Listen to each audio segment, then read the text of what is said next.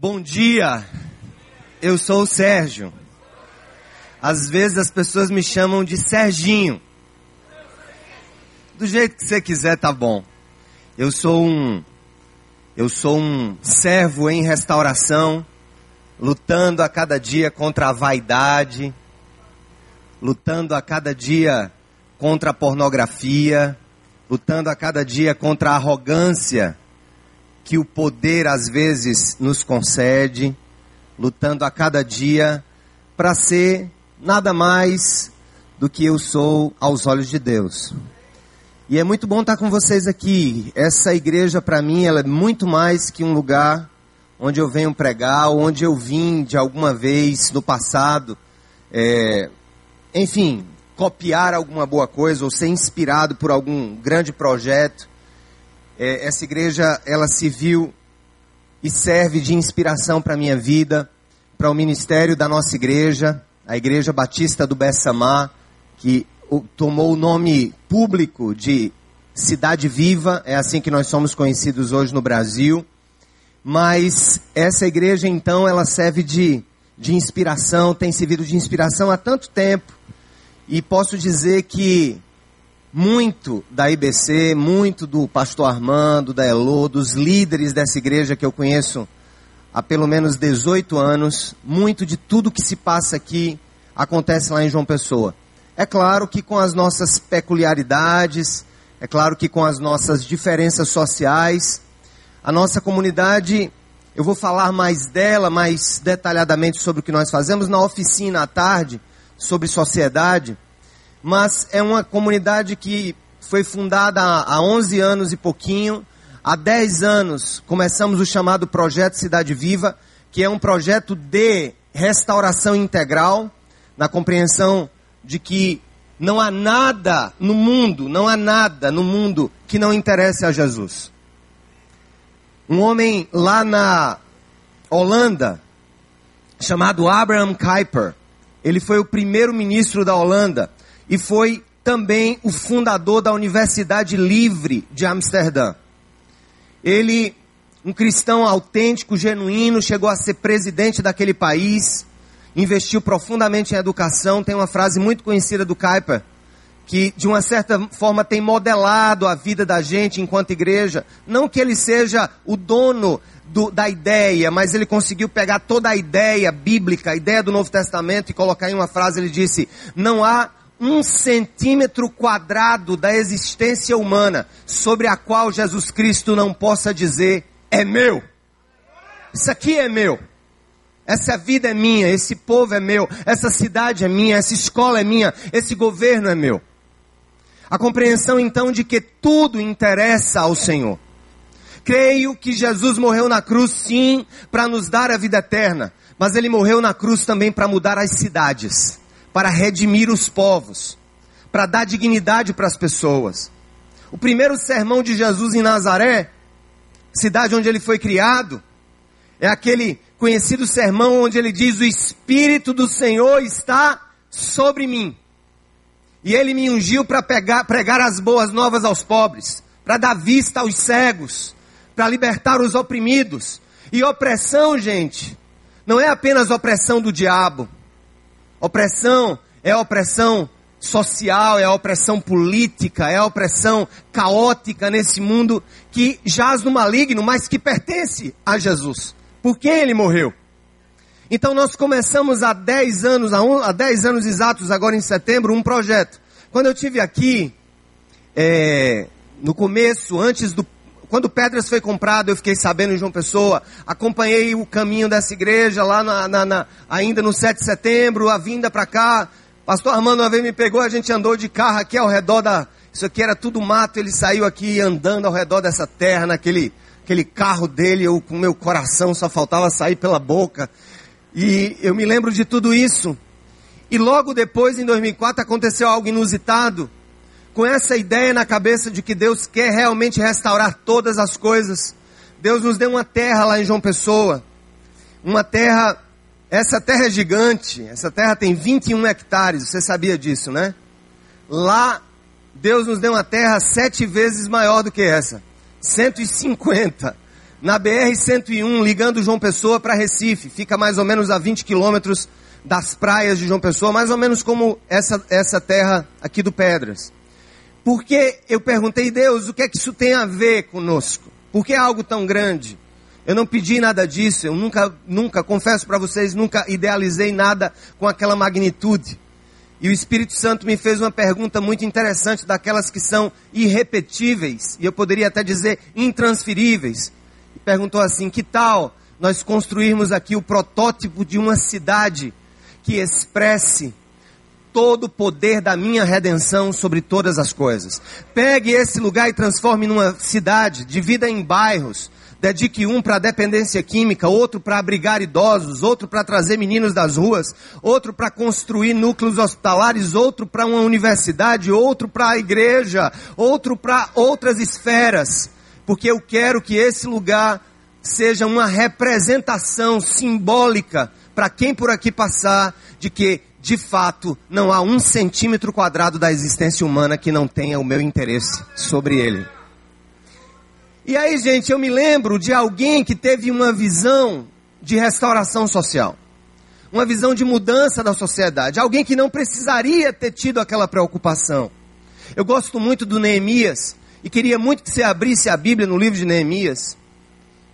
Neemias, para mim, é um protótipo de Jesus quando o assunto é a cidade, quando o assunto é Jerusalém, quando o assunto são os interesses sociais, políticos. Nós estamos aqui com, com a carta, com o livro de Neemias, como uma prova viva de que Deus está interessado mesmo na cidade, interessado na transformação da cidade. No primeiro capítulo do livro de Neemias, nós temos as seguintes palavras. No mês, todos acharam. Quem achou Neemias aí? Todo mundo achou? Vamos lá. Depois de Esdras. Podemos ler juntos? Podemos acompanhar? Vamos lá. Eu quero ler alguns trechos com vocês aqui. No mês de Quisleu, no vigésimo ano, enquanto eu estava na cidade de Suzã, Hanani, um dos meus irmãos, veio de Judá com alguns outros homens e eu lhes perguntei acerca dos judeus que restaram, os sobreviventes do cativeiro e também sobre Jerusalém. E eles me responderam: Aqueles que sobreviveram ao cativeiro e estão lá na província passam por grande sofrimento e humilhação. O muro de Jerusalém foi derrubado e suas portas foram destruídas pelo fogo. Quando ouvi essas coisas, foi que eu fiz, foi que ele fez, gente. Vamos ler comigo, foi que ele fez quando ouviu dessa desgraça em Jerusalém. Sentei-me e chorei. Passei o dia lamentando-me e jejuando e orando ao Deus dos céus. Ele vê o quadro e passa pela oração. Vai para o 11, pula para o 11. Quero destacar algumas coisas aqui do pensamento de Neemias. No, no versículo 11 ele diz: Senhor, que os teus ouvidos estejam atentos à oração desse teu servo e à oração dos teus servos que têm prazer em temer o teu nome. Faze com que hoje esse teu servo seja bem sucedido, concedendo-lhe a benevolência deste homem. Nessa época, eu era o copeiro do rei. Guarda esse ponto. Ele pega os fatos, ele chora com os fatos, ele ora pelos fatos destruidores de Jerusalém. E depois ele pede para que Deus dê a ele a benevolência do rei. Ele pede para que Deus quebre o coração do rei, de maneira que ele possa fazer alguma coisa por Jerusalém. Aí você vai pular e vai lá para cima, você vai lá para o verso, pro verso 2 por isso, do capítulo 2, 2, 2, por isso o rei me perguntou, por que o seu rosto parece tão triste se você não está doente? Essa tristeza só pode ser do coração. Com muito medo eu disse ao rei, que o rei viva para sempre. Como não estaria triste o meu rosto, se a cidade em que estão sepultados os meus pais está em ruínas, e as suas portas foram destruídas pelo fogo? E o rei pergunta, o que você gostaria de pedir? No verso 7 do capítulo 2, eu estou pincelando algumas coisas e aí a gente vai tratar as questões, as repercussões desse texto hoje para nós na transformação da sociedade. A seguir acrescentei, se for do agrado do rei, eu poderia levar carta rei, do rei aos governantes do Trans-Eufrates para que me deixem passar até chegar a Judá. E também uma carta para Asaf, guarda da floresta do rei, para que ele me forneça madeira para as portas da cidadela que fica junto ao templo, para os muros da cidade, para a residência que irei ocupar. Visto que a bondosa mão de Deus estava sobre mim, o rei atendeu meu, os meus pedidos. Com isso fui aos governadores do Transeufrates e lhes entreguei as cartas do rei. Acompanhou-me uma escolta de oficiais e de cavaleiros que o rei enviou comigo. Beleza? O último ponto que eu quero ler está aqui no finalzinho, no verso 10. Sambalate, o Oronita e Tobias, o oficial amonita, ficaram muito irritados quando viram que havia gente interessada no bem dos israelitas. O que é que a gente vê nessa história? Neemias, gente, ele ocupava uma função de Estado. Vocês sabem um pouco da história de Israel, né? A gente sabe que depois da morte de Salomão, segundo rei da linhagem de Davi, filho de Davi e terceiro rei absoluto de Israel, o reino foi dividido em norte e sul. Por causa de uma crise interna, Salomão não conseguiu deixar um sucessor. Não conseguiu unificar o reino. E aí nós temos o reino do norte e o reino do sul, um com capital em Samaria e outro com capital em Jerusalém. O reino do norte foi logo destruído pelos assírios. Mas os assírios não conseguiram avançar e destruir Jerusalém. Não conseguiram destruir o reino do sul. Mas lá na frente, Nabucodonosor, ele, de maneira implacável, ele destrói o reino do sul e leva cativos. Cativos vários homens. Leva cativos Daniel, Sadraque, Mesaque, Abdenego, aqueles que a gente ouviu falar mas lá na frente, o próprio império da Babilônia é destruído pelo império persa. Os persas que hoje representam o Irã, os babilônios tinham como sede o que representa hoje o Iraque. Depois vem os persas, destroem os babilônios.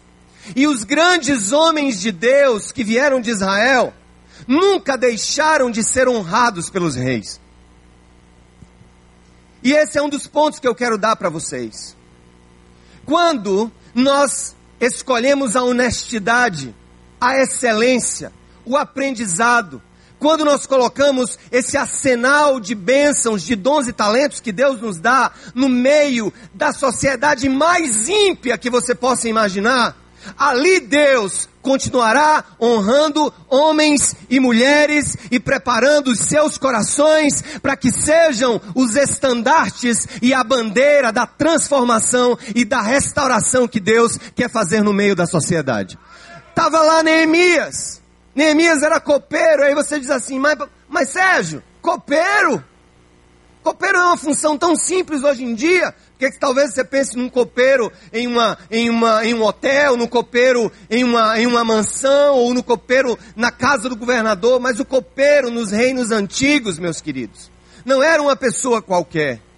Era alguém que tinha a missão, a árdua missão, de provar toda a comida que chegava para o rei, para se certificar de que aquela comida não estava envenenada. Neemias, portanto, era um homem de extrema confiança. Era um sábio, era alguém estudado, era alguém que procurou eh, se exceder nas suas limitações. E ele está lá, no meio da corte. Como muitos de nós hoje estamos no meio da corte. Como, como muitos hoje estamos na sociedade fazendo coisas importantes. Através do nosso negócio, ou na universidade, ou nos debates científicos, filosóficos, o que quer que seja. Neemias estava ali dentro da corte, mas o estar na corte não foi capaz de gelar o seu coração para aquilo que interessa. E o que nós temos visto hoje, gente, não é a falta de cristãos ativos na sociedade, no mercado e no governo. O grande problema, e eu conversava isso com um dos irmãos da igreja que foi me buscar no aeroporto, nós fomos conversar, e eu disse, meu amado, o problema hoje não é falta de profissionais cristãos no mundo, não é a falta de profissionais cristãos com empresa, com dinheiro, com cargos no governo, com cargos públicos. O problema é que a nossa visão é mais ou menos assim. Poxa, aquele cara é doutor em física, é professor da UFC. E eu soube que por acaso parece até que ele é cristão. Nós temos que inverter as coisas. Neemias inverteu as coisas. Nós temos que pensar assim: poxa, tem ali no governo um cristão, tem ali na universidade um cristão, tem ali na academia um cristão, e que por acaso é procurador, que por acaso é biólogo, que por acaso é pedreiro, que por acaso é empresário. É uma revolução hermenêutica. Se nós não nos interpretarmos no mundo da maneira certa, nós seremos sugados pela ideia diabólica de uma divisão de um mundo que se chama profano lá fora e de um mundo, que em tese se chama sagrado aqui dentro. Não existe mundos diferentes na perspectiva do ambiente na perspectiva das ações humanas. O que existe são valores mundanos que podem estar dentro da própria igreja. E o que existe também são ações da graça de Deus que podem estar acontecendo fora do eixo das percepções das igrejas, lá nas ações que estão acontecendo na ponta, na universidade e tudo mais que eu quero dizer para vocês é o seguinte: se nós queremos produzir restauração integral dentro da sociedade, o nosso cristianismo não precisa, não deve ser um adjetivo ou uma adjetivação da nossa profissão. O nosso cristianismo deve ser a nossa vida em si e a nossa profissão uma adjetivação da nossa ação cristã na sociedade.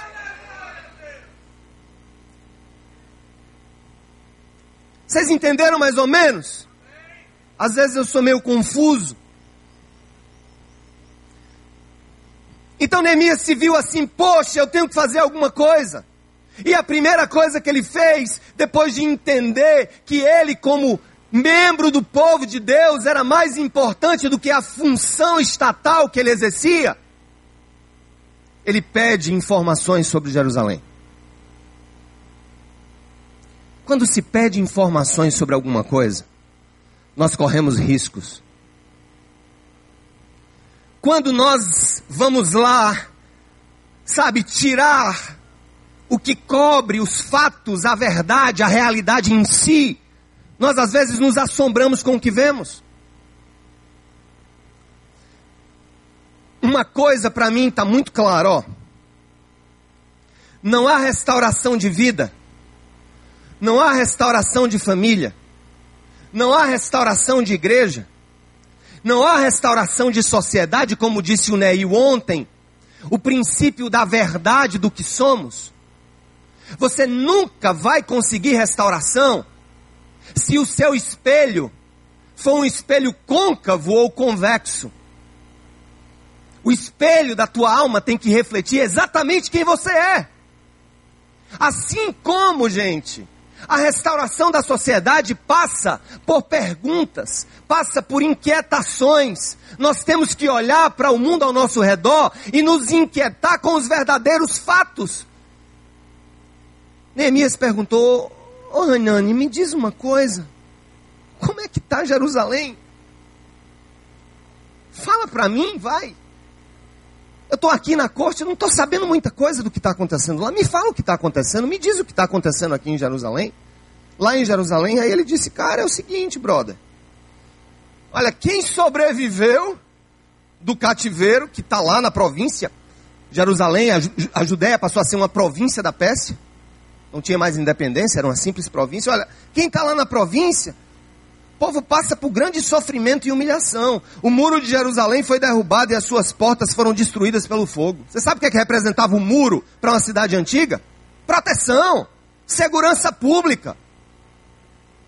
Era uma cidade continuamente invadida por inimigos, por bestas feras, feras do campo. Eles tinham um problema em Jerusalém de segurança pública. Se você for lá na frente do livro, se você ler o livro todo, quando Neemias enfim termina o muro, ele estabelece algumas regras internas. Ele diz: Ó, oh, tá proibido de emprestar dinheiro aos irmãos a juros. Havia usura. O próprio povo estava comendo o próprio, pro, próprio povo, como dizia o filósofo Thomas Hobbes: o homem, o lobo do próprio homem.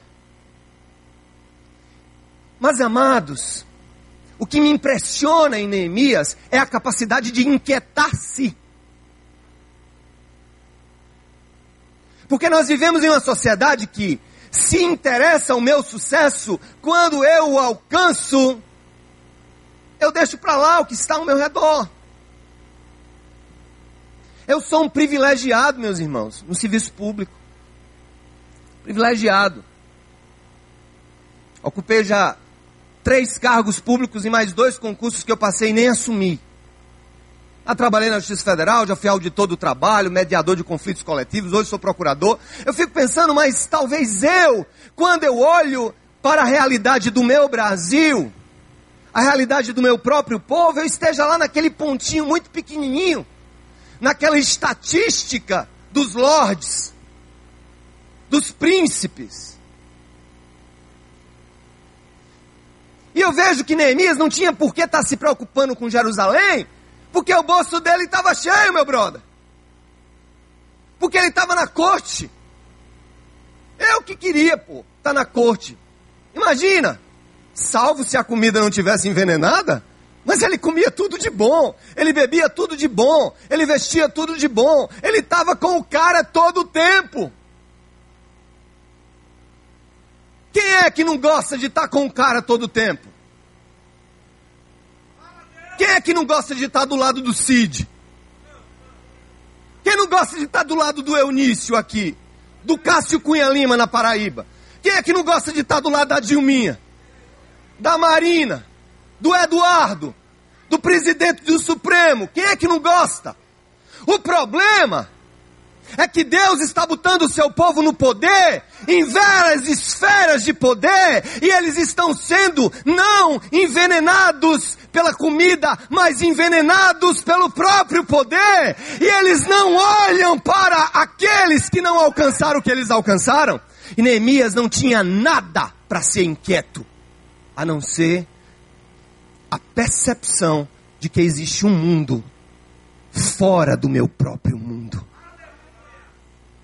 um mundo acontecendo fora do meu mundo. Gente, tem um mundo acontecendo fora do nosso mundo toda hora. Tem milhares de jovens morrendo no Brasil por causa do tráfico. E tem milhares de pessoas que estão sem acesso a uma educação de qualidade, por exemplo, por causa da corrupção do Brasil. Você está achando que Marina vai mudar alguma coisa se for eleita? Você está achando que Dilma vai mudar alguma coisa se for eleita? Você está achando que o AS vai mudar alguma coisa que foi eleita? Não! Já se disse uma vez: o problema do Brasil é a sua matéria-prima. E a matéria-prima de um país é o seu povo. Se o seu povo não muda, se o seu povo não é empoderado pelo Espírito para mudar, não serão os governantes que irão fazer. Quem foi acudir Jerusalém não foi o rei. Quem foi acudir Jerusalém foi o servo do rei.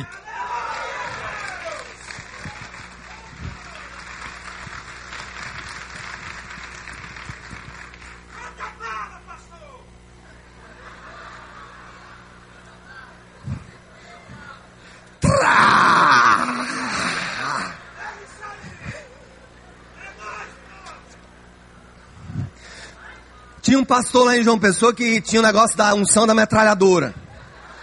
Eles chegaram na televisão, é bala de Jesus. Trrr, mataram ele no mês passado.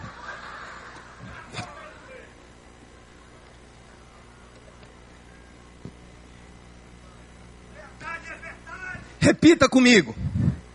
Eu preciso me avaliar na sociedade não como um profissional que por acaso é cristão, mas como um cristão que eventualmente está como profissional.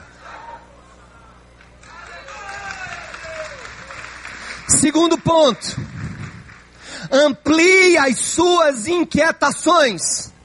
Observe o mundo fora do seu mundo. Você precisa sentir cheiro de favela. Você precisa sentir cheiro de rua. Você precisa sentir cheiro de hospital.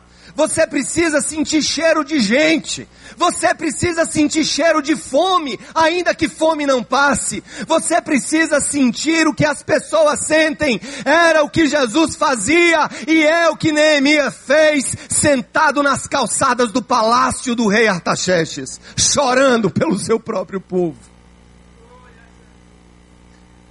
Amplie as suas inquietações, faça como Neemias. Faça isso. E aí, gente, lá na frente, outras coisas me impressionam.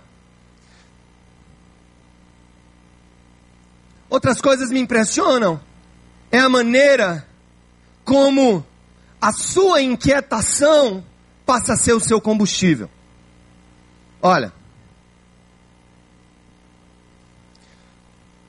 Você nunca mudará aquilo que não te incomodar. Tá certo? Você nunca mudará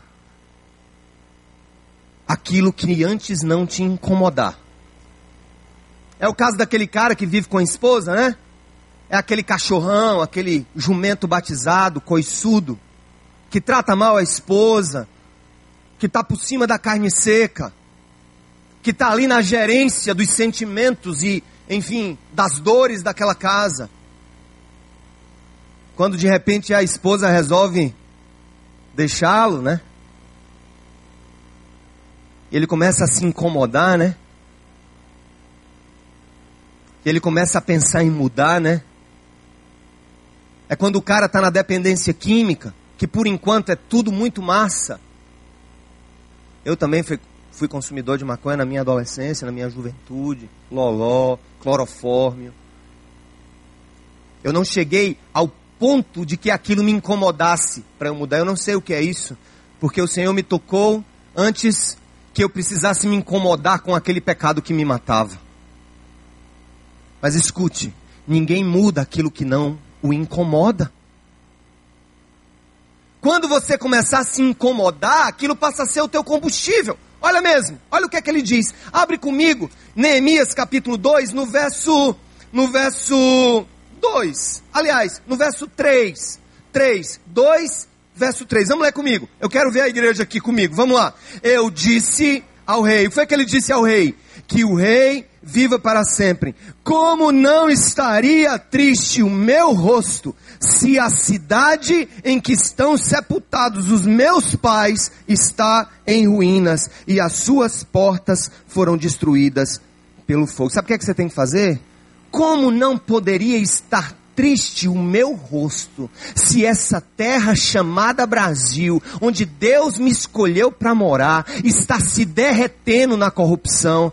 Como não chorar e como não entristecer o meu rosto se a minha Paraíba, onde eu nasci, se a minha João Pessoa, onde eu nasci, é o estado, um dos estados mais pobres do meu país, como que isso não me incomodaria? Como não me incomodaria os índices de violência na minha cidade, na capital onde eu moro, onde eu nasci, que eu amo? Como não mexeria com o meu ser?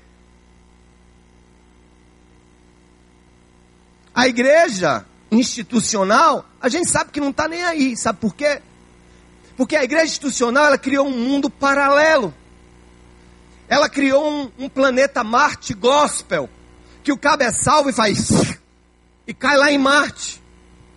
E ali é tudo muito bem, ali é tudo muito bom, ali é tudo muito lindo. Como disse o Niel, não há problema, sabe, está todo mundo muito bem, está todo mundo muito feliz, mas essa não é a vida. Assim como a verdade do meu ser no espelho é o início da restauração da minha alma e do meu ser pessoal, eu preciso olhar com os olhos de Neemias a minha cidade, o meu bairro. Foi o que Jesus fez no Monte das Oliveiras. Ele sentou lá e fez o quê? Neemias não foi o único que chorou por Jerusalém, não. Jesus chorou por Jerusalém, meu amigo ao ver a iniquidade do seu próprio povo, dos seus próprios líderes. E eu penso que Jesus está chorando pelo Brasil. Jesus está chorando por esse povo. Jesus está chorando pelas favelas do Rio de Janeiro. Jesus está chorando por aquelas crianças descalças que não conseguem ir para a aula porque precisam catar lixo. Jesus está chorando por eles sim, não está chorando apenas pela alma deles, não sejamos gnósticos. O homem que Jesus salvou é corpo, alma, espírito, intelecto, vida, profissão e tudo que nós há. E Jesus está chorando sim, e ele quer dizer para a igreja: chora por esse povo, chora por tua cidade chora pelas iniquidades rampantes.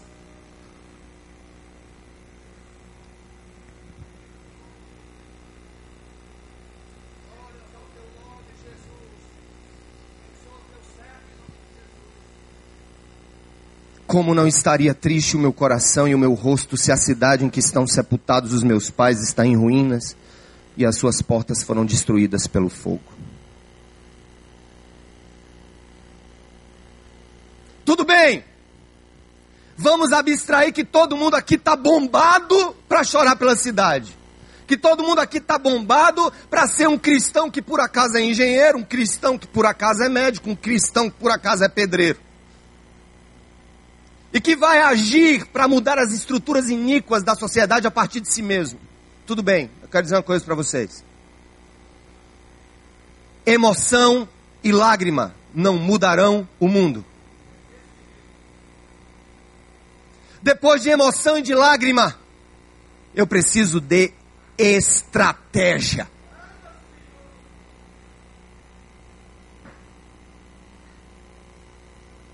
Hoje, com 4 mil mais ou menos e 500 pessoas na igreja, das 100 que havia há 10 anos, mil voluntários, estamos em oito dos 11 abrigos de crianças de João Pessoa, adotando, apadrinhando, profissionalizando os que vão completar 18 anos, porque quando completa 18 anos o abrigo é obrigado a mandar para a rua e ele continua órfão e dessa vez órfão sem abrigo. Estamos nos presídios, estamos nas escolas públicas, temos uma escola que pretende ser padrão de educação integral na Paraíba. Estamos trabalhando com rua, temos casas de recuperação de dependência química, temos os nossos projetos de restauração, aqui é o, é o Celebrando Restauração, lá é o Corredor da Vida. Estamos mexendo com isso, com todas essas coisas. Mas uma coisa disse Deus ao meu coração logo no início: meu filho, não haja como tolo. Você tem que ser simples como as pombas, mas você tem que ser prudente como as serpentes. Porque essas cobras que estão no poder, elas são prudentes. E vocês precisam ser prudentes. Busquem excelência. Busquem se cercar de tudo aquilo que o direito lhes concede. Busquem se cercar de tudo aquilo que o ordenamento jurídico brasileiro lhes concede. Procurem legalizar as suas ações. Procurem ter auditorias das suas ações. Procurem ser também exemplo de estratégia de gestão. Aí você diz, mas peraí, você está dizendo isso por quê? Neemias não foi lá? Ele não só foi lá e reuniu o povo? Ele buscou estratégias e legalidade diante do ordenamento jurídico da Pérsia. Olha o que é que ele faz no capítulo 2. Olha o que é que ele faz no capítulo 2, verso 7. Olha o que é que ele diz ao rei no verso 7 do capítulo 2. Rei, se for do teu agrado, eu poderia levar cartas do rei, olha aqui, decretos, aos governadores do Trans-Eufrates, para que me deixem passar até chegar a ajudar. Ele diz, mas também uma carta para Azaf, que guarda a floresta do rei, talvez Azaf fosse o ministro do meio ambiente, fosse a marina lá da Pérsia. Manda uma carta para o Azaf, porque eu vou precisar de árvore para fazer o muro e também para fazer as portas. Que o senhor me dê uma autorização para eu poder passar lá no Azaf e pegar madeira. Aí ele diz assim também, ó, o que, que ele diz mais? Fica junto ao templo para os muros e para a residência. Visto que a bondosa mão de Deus estava sobre mim, o rei atendeu os meus pedidos. Com isso fui aos governadores do Transeufrates, lhes entreguei as cartas do rei. Acompanhou-me uma escolta de oficiais do exército de cavaleiros que o rei enviou comigo. Ele não dá detalhes do que aconteceu, gente, mas ele enfrentou a burocracia. Ele quis legalizar-se. Ele quis se estruturar para entrar na sociedade.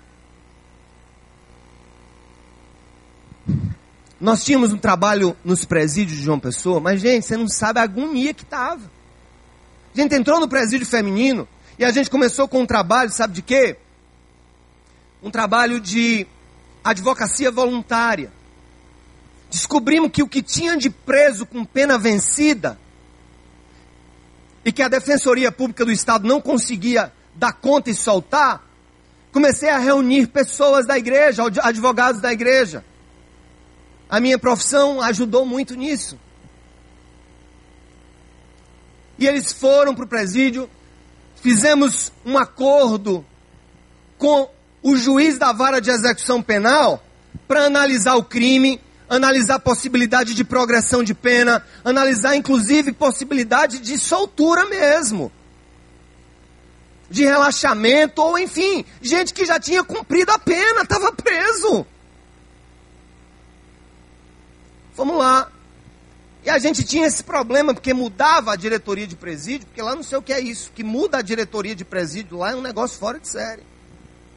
E um gostava de mim, outro não gostava, um gostava, outro não gostava, um gostava. E eu comecei a orar, Senhor, nos dá uma autonomia maior para a gente não depender desse povo. Estávamos lá nesse trabalho com o juiz de execução penal, que foi muito amigo nosso, um trabalho de formiguinha que ninguém estava vendo. A gente lá, ó, estagiários e advogados, dentro da vara de execução, processo por processo, processo por processo, processo por processo.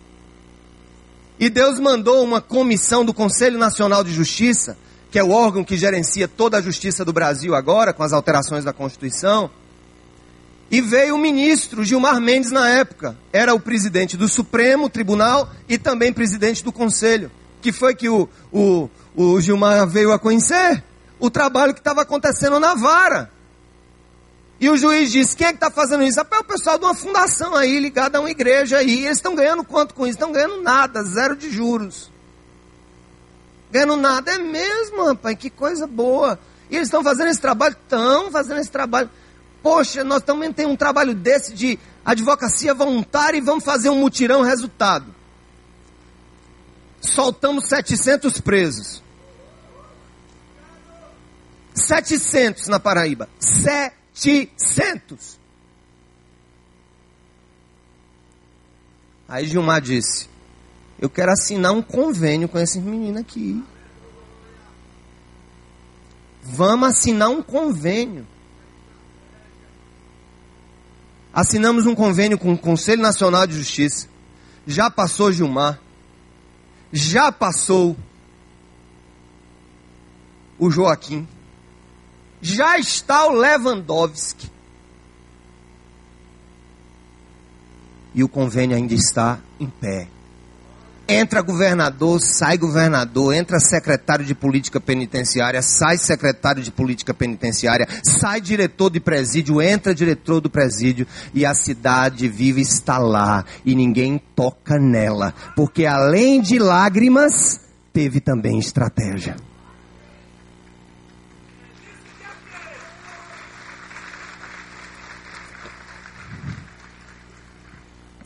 Aí a gente tem várias coisas para falar sobre isso. Esse ano saiu a declaração de utilidade pública federal da fundação. Seis anos de existência, conseguimos a declaração. Isso nos abre portas. Eu vou dizer uma coisa para vocês, irmãos. Palavras que eu ouvi ontem na, na plenária. Que o dinheiro de Deus está na mão do mundo, no bolso do mundo. Está lá. E o que eu ouço sempre as pessoas dizerem assim: ah, não tem dinheiro, ah, eu não consigo fazer. Deixa eu dizer uma coisa para você. Quando Deus mandou a gente comprar 150 hectares, a gente tinha 3 mil reais na conta e a arrecadação da igreja era 10 mil. E só tinha jovem e adolescente. E você sabe que o bicho mais liso do mundo não é o mussum, é o jovem ou adolescente. Ele não tem um pau para dar no cachorro.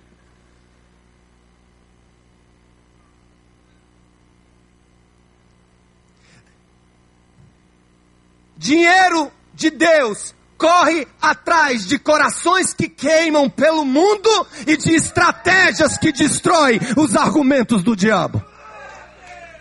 Aí o dinheiro vai atrás. Antes eu ficava assim, Senhor, manda, manda mil, mil reais, manda dois mil reais. Eu vou só dar um exemplo para vocês. Mês passado, um órgão público muito importante me convidou para fazer um projeto. Projeto para Paraíba toda, fundação. Fui com o secretário executivo. Eu disse, olha, tenho aqui dois milhões e meio para lhe dar, para você fazer esse projeto.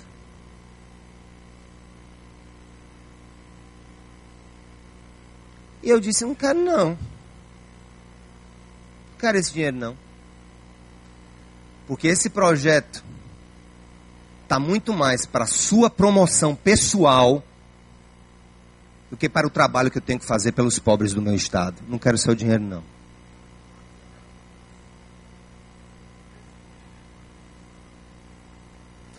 Amados, tudo começa com a revolução hermenêutica da sua posição no mundo. Lembre-se disso, sai daqui cravado. Se não me lembrar de mim, da minha cara, do meu riso, de nada, lembre disso. Eu não sou um profissional que por acaso é cristão. Eu sou um filho, uma filha, um servo, uma serva do Deus vivo que por acaso está naquela posição para fazer a vontade do meu Deus. Mude isso na sua cabeça. Segundo, chore pelo seu povo, chore pela sua cidade, chore pela iniquidade que toma conta do Brasil. Terceiro, ore pela sua cidade, ore muito pela sua cidade. Quarto, deixe que essa inquietação seja o combustível da sua ação, porque você não vai mudar nada que não te incomode. E finalmente, seja sábio, use estratégias sábias para fazer a vontade de Deus acontecer. Porque o reino já começou. Que o Senhor te abençoe, abençoe a tua vida.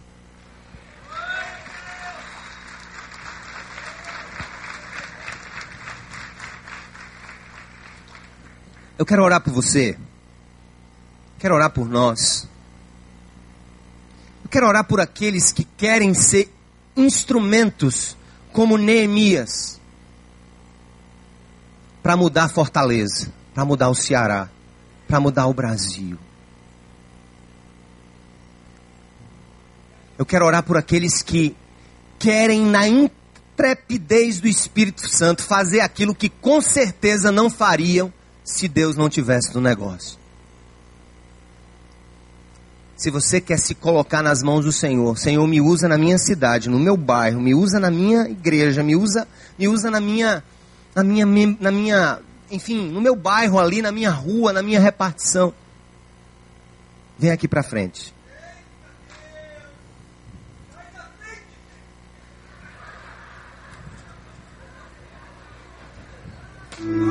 Esse povo todo bombado.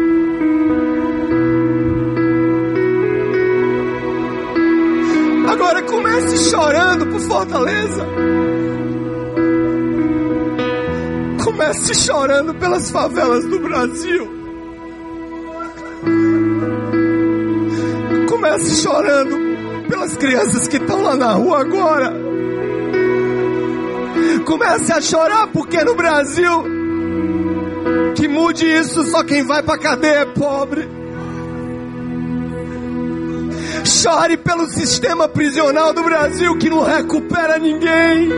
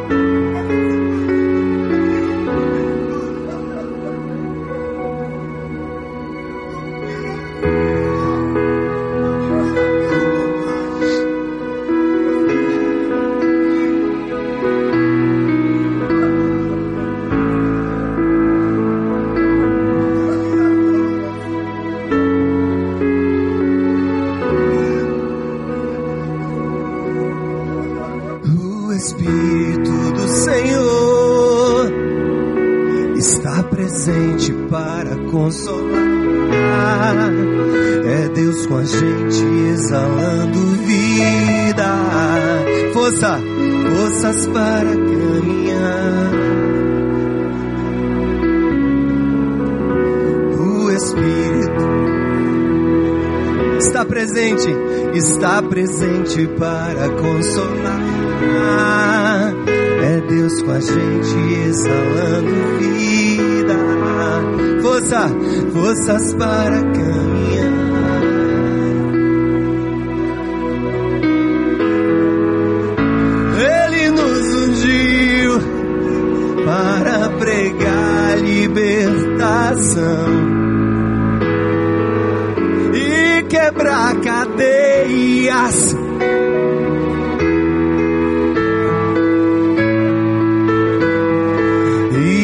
Anunciar o ano aceitável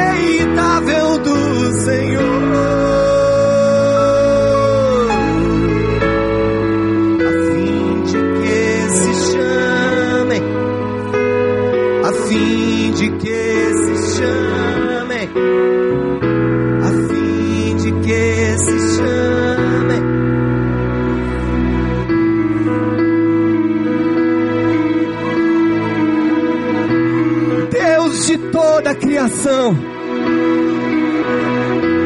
tu que fizestes o céu e a terra para a tua glória.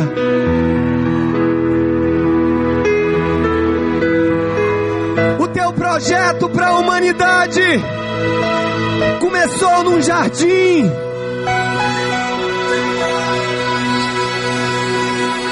O teu projeto começou no jardim.